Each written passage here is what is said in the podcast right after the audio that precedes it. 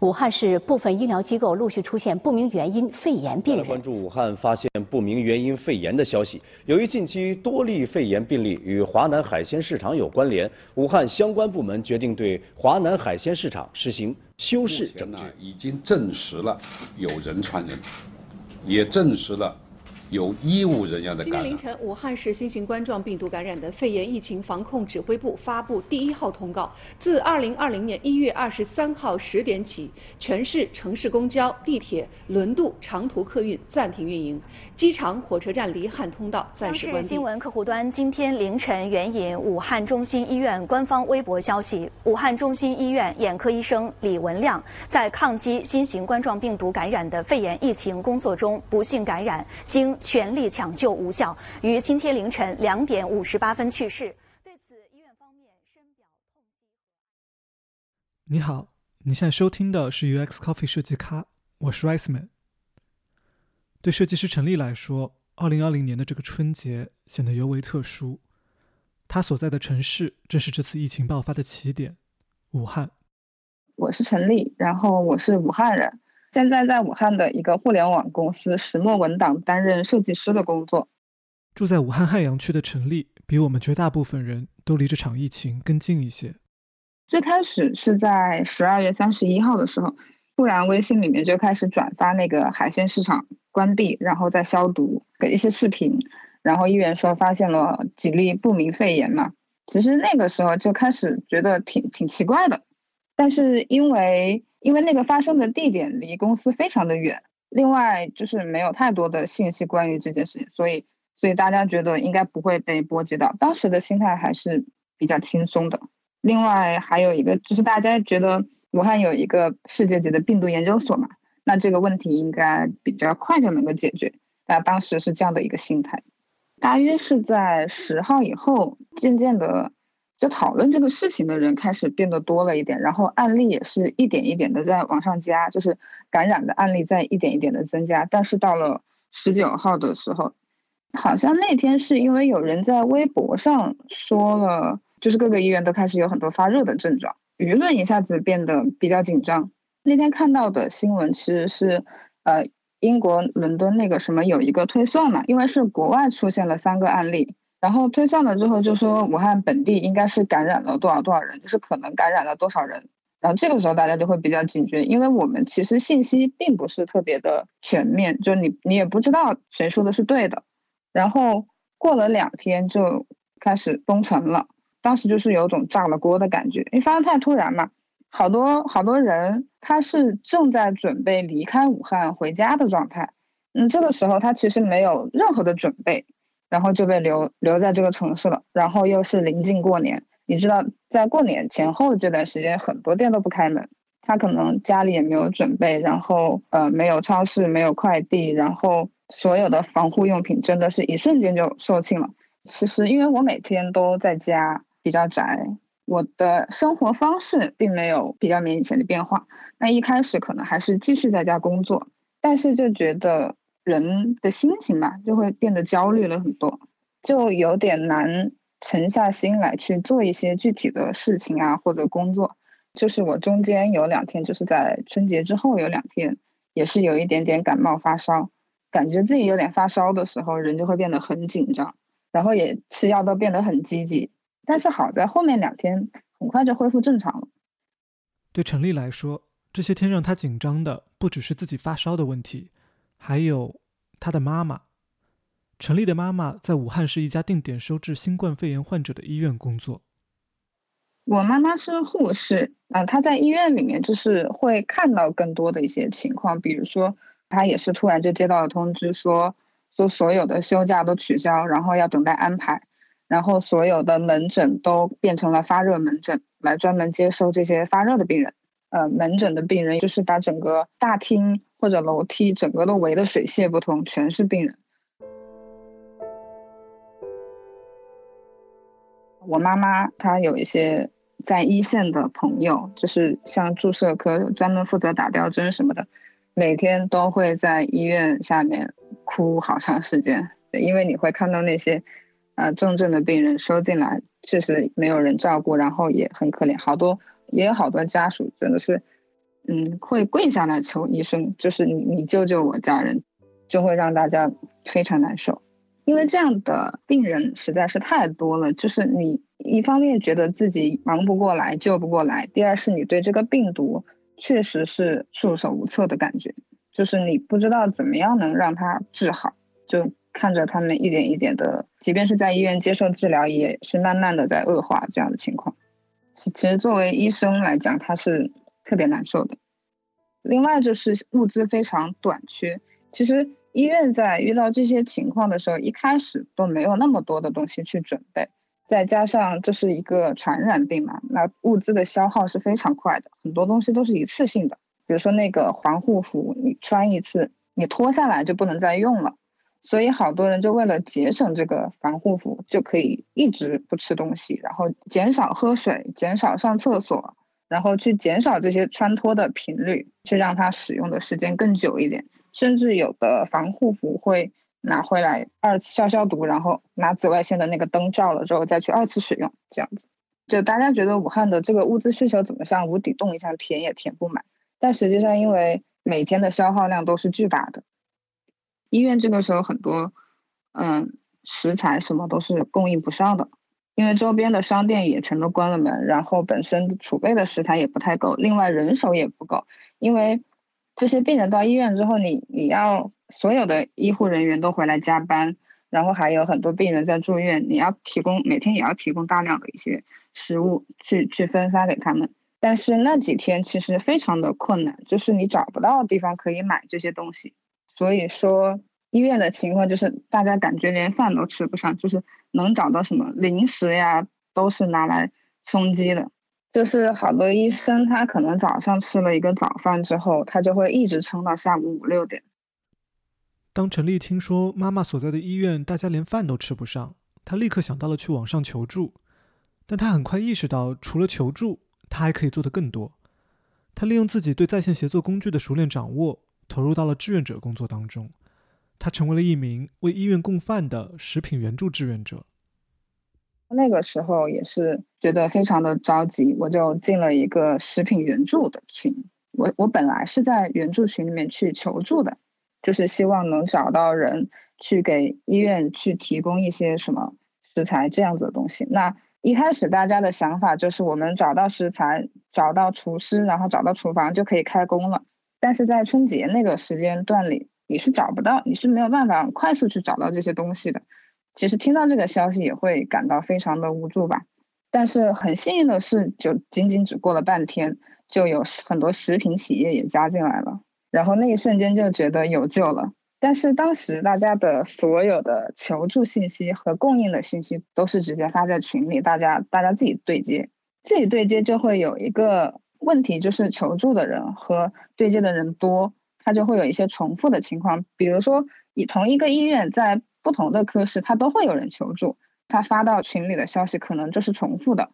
那些提供食品的企业，他都是要花时间去去互相核对这个信息，就是就是到底是谁要的，然后到底是需要多少份，所以这一部分会花费他们大量的时间去来回沟通。我看到了这样的一个情况之后，我就用石墨表格来帮他们做了一个对接的清单。就是一页是所有能够提供食物的企业，另外一页呢就是所有需要食物的医院，包括他们需要的份数，再由那些企业去自己往里面看，比如说他离哪些医院近或者提供更方便一点，他就可以去选择给哪些医院去提供多少份东西。这样的一个清单就是发到群里之后，企业和医院对接人全都可以看到自己的。是一个什么样的状态？就是有没有被安排到，或者安排的正不正确？大家都可以在同一个表格里面去查询这些信息，减少了大家很多的沟通成本。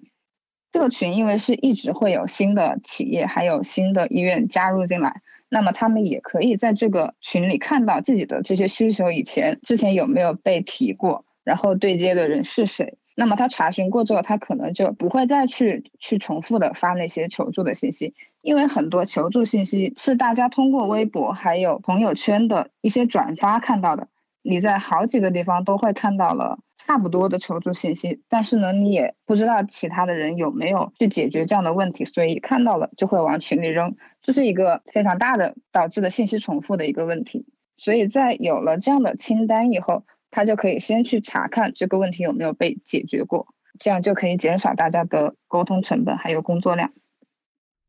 在过去的二十多天里，陈丽和这个小小的食品援助志愿者群体。在二十多家食品企业和酒店的帮助下，为武汉市内包括协和、同济、中南医院、四医院、五医院等等在内的超过九十家医院的工作者们送去了数万份的免费餐盒。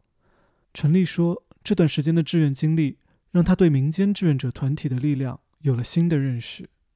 志愿者团队里面，其实他们的执行力啊，什么都让我非常的惊叹。”比如说接到了物资的信息，需要去去接，比如说去收费站那边去去接，他到了一个集散的点之后，需要有很多的车派过去把物资分发，然后再去送到各个医院。这些车队都是那些有爱心的人，他们自发去组织的，就是自己家里的车再去给医院送货这样子。我们觉得政府他会有自己的一些安排，他会有更多更大的事情需要去统筹安排。有的时候就很难照顾到一些很细枝末节的一些小事情上面。如果是统一安排的话，就会可能会有一些延迟，就是它的机动性没有那么好。像民间这些组织，它有一个特点，大家都是个体，他要行动起来是一件非常快的事情，他不需要走太多的流程去去挨个挨个的去签那些东西，就是人多力量大嘛，众人拾柴火焰高。其实大家都是在帮助解决这样的一些问题，并不存在说，呃，要所有的事情都要丢给政府呀，去等着政府来解决，自己就坐在那里等着。这是我个人觉得，并不是一个很好的心态。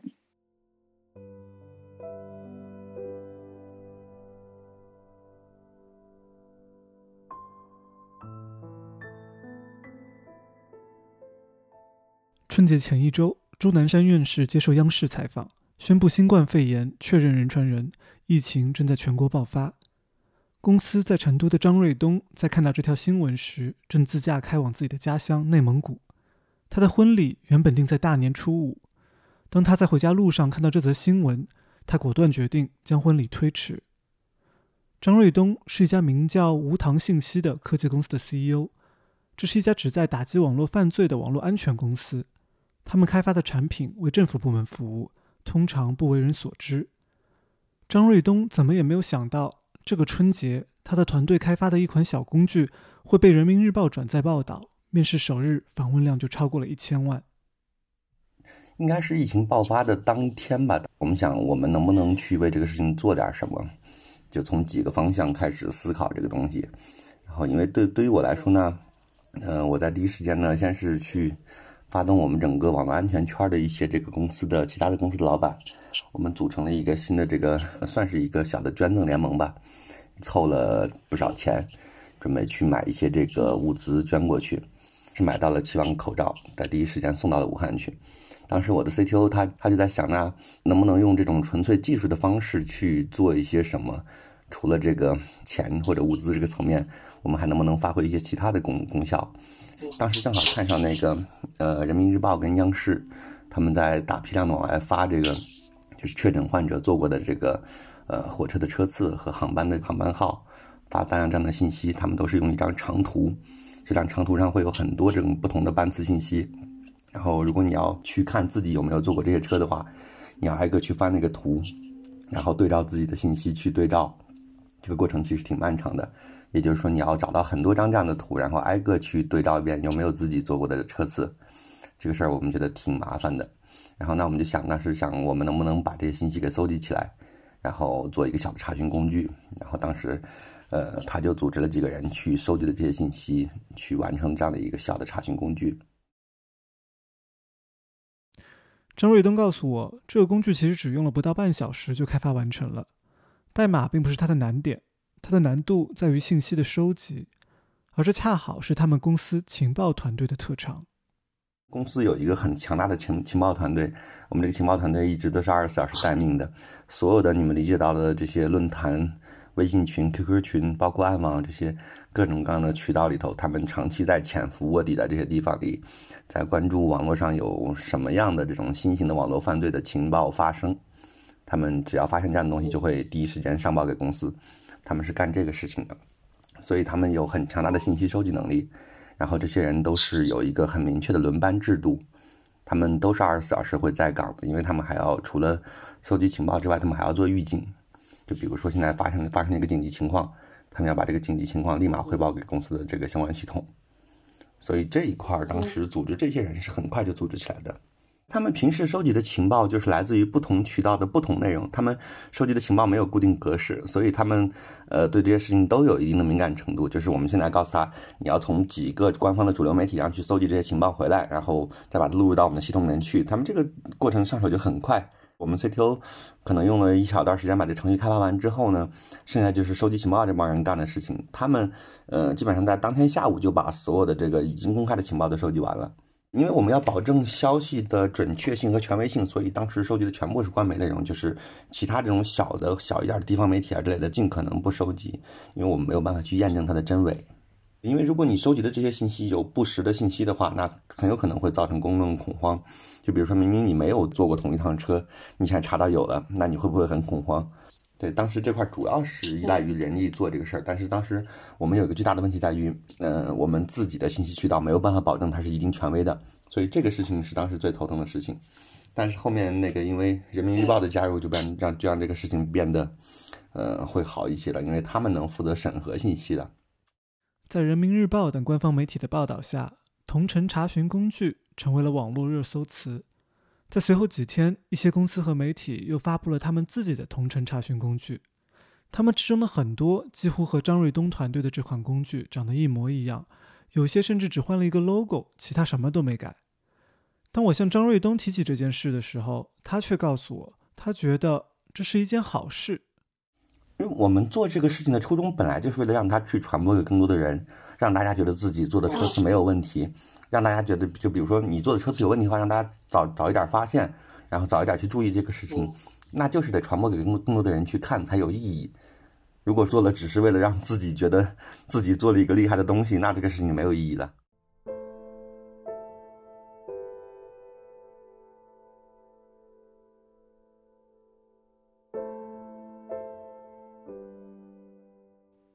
肥影是一名产品运营，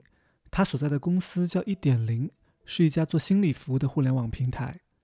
在武汉封城的那一天，已经放假在家的肥影给公司的 CEO 打了一个电话。嗯，我记得特别清楚，是大年三十的早上，因为我们有一个公司的大群，呃，有一个同事同事在问，他说有一个疫区的一个医护人员，然后现在过来咨询，那。我们能不能给他一个优惠的一个价格？那天早上就是除夕的早上，就看到那个消息之后，那其实会发现说，好像我们是可以做些事情的。当然，我看到那个消息，我说我跟我们 CEO 打了电话，我说那这样的话，我们要不就紧急的启动一个项目，呃，我们去给整一个，呃，这次湖北的这种疫情去做一个公益的一个援助。我们 CEO 也很爽快，就就他也非常支持这件事情。所以就从三十就开始去启动了啊，我应该算是这个小组的一个算是执行的负责人。我们公司有入驻大概一万多名咨询师嘛，在我们公司的那个群里先发了一波报名，我四点十分左右发出去的，然后大概到了四点半，我看就是一百个名额已经爆满了，对，所以又紧急又开出去了一些名额，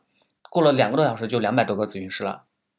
然后又后面就。越来越报越多，越报越多，所以我们后面是去做了一些筛选的。因为我们公司本身的业务模式里面有一个咨询顾问这个这个角色，所以当天就是我们也是在咨询顾问里面去招了志愿者，就是在公司内部去招志愿者这样的方式。除夕找了十位志愿者来去帮助我们去接待这些来访者，然后帮他们去再去分配对应的一些咨询师。因为，呃，我们当时想到一个问题是说，呃。医护人员也好，防疫的人员也好，他和患者，嗯，乃至于他和大众的群体，他们所需要的这个心理援助的服务是不一样的。我要给他提供的这些咨询师，他们的资质和专业背景也需要是不一样的。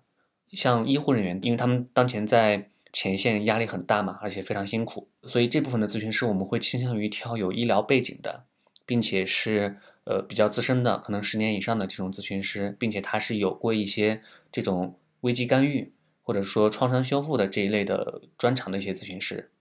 我们接到的援助电话可能到现在有一千多，将近两千通吧，这中间只有百分之十是医护人员或者一线的人员。因为他们太忙了，他们根本没有时间打电话，他们根本就没有时间去顾及自己的心理的感受。就真正电话打过来的那些医护人员，要么是自己生病了被隔离，要么是自己的情绪状态真的是扛不住了。我们有一个督导的案例，就是一个护士，她大概二十多岁，二十三岁，她自己也是生病了，隔离在家里面。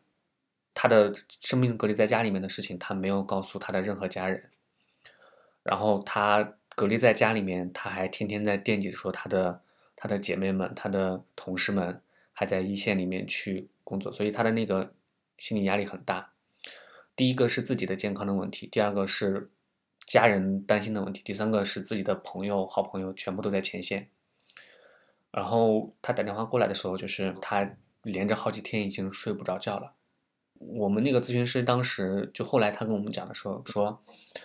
他自己当时都听得忍不住，就眼睛已经湿了。这个其实对于咨询师来讲，真的还挺挺少见的。因为咨询师你知道的，他们其实会面临到大量的这种情绪。但是在这种时候，你会发现，嗯，作为一个活生生的人的话，其实你对那些东西你是没有办法去屏蔽掉，或者说你去站在另一个维度去看自己的情绪的。后来咨询师也通过一些方法，让这一个女生。平复了很多。他最后，我们的那个咨询顾问去跟那个这个女生去做回访的时候，女生说，她特别感谢我们，然后她好几天了都睡不着觉，这次终于可以睡一个觉了。那一刻，其实对我们感触还蛮大的，真的。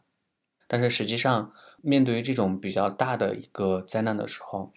短期的及时的心理援助是一方面，但是。这个事情，这包括这个工作，我们可能后续还会持续的去做，因为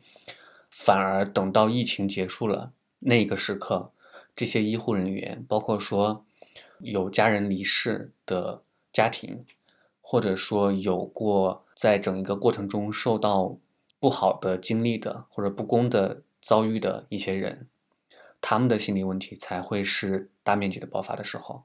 因为。人人类这种物种，你知道的，在应激的状况下，他可能会短期的去屏蔽自己的感受的，而等到这件事情过去之后，后面的半年甚至一年甚至三年时间，才是我们去心理的援助去长期做的一件事情。对，所以这个事情其实对于我们来讲，可能会是一个长期的一个援助的一个工作。所以这一次本身对于我们自己来讲，也是一个还蛮大的挑战。因为你在春节假期嘛，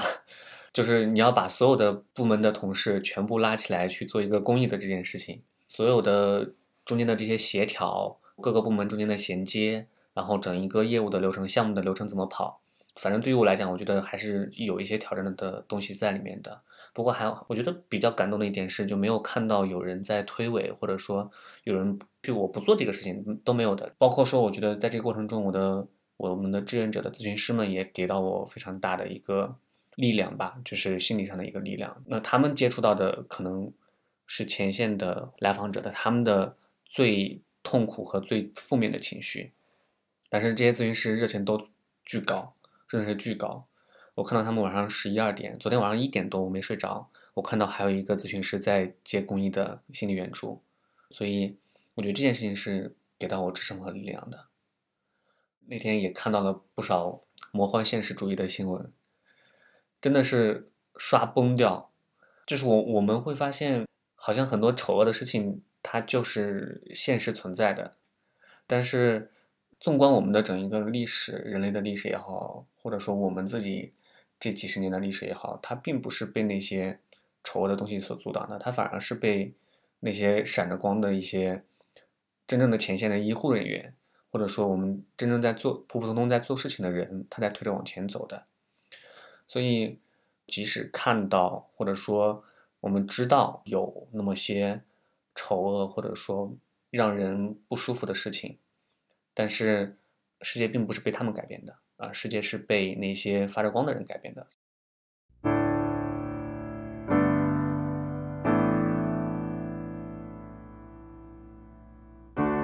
这世界乍看之下有点灰，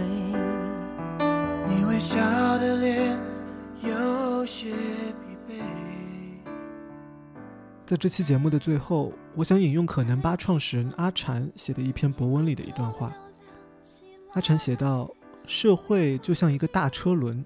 很大很沉。如果你踹它一脚，它纹丝不动；但如果从微观的角度去看，你踹的这一脚可能让这个大车轮移动了几纳米，只是你肉眼看不到。而事实上，车轮却因为你的这一脚向前移动了一点点。”如果每个人都能去踹一脚，车轮可能就能以微米甚至是毫米的速度向前进。但如果我们都仅凭肉眼直观的觉得我们踹一脚没用，社会就不会进步了。不要再恐惧，却不要放弃，这一切将会度过。因为你和我，才有明天的彩虹。二零二零年的这个春节，必定会成为我们这一代人的集体记忆。在这次疫情当中，我听到了太多让人心碎的故事，看到了太多让人愤慨的报道，但我也看到了许许多多像肥影、陈立、张瑞东这样踹车轮的人。我真的相信，他们踹的每一脚都对这个社会产生了一点点影响，他们就是在改变世界。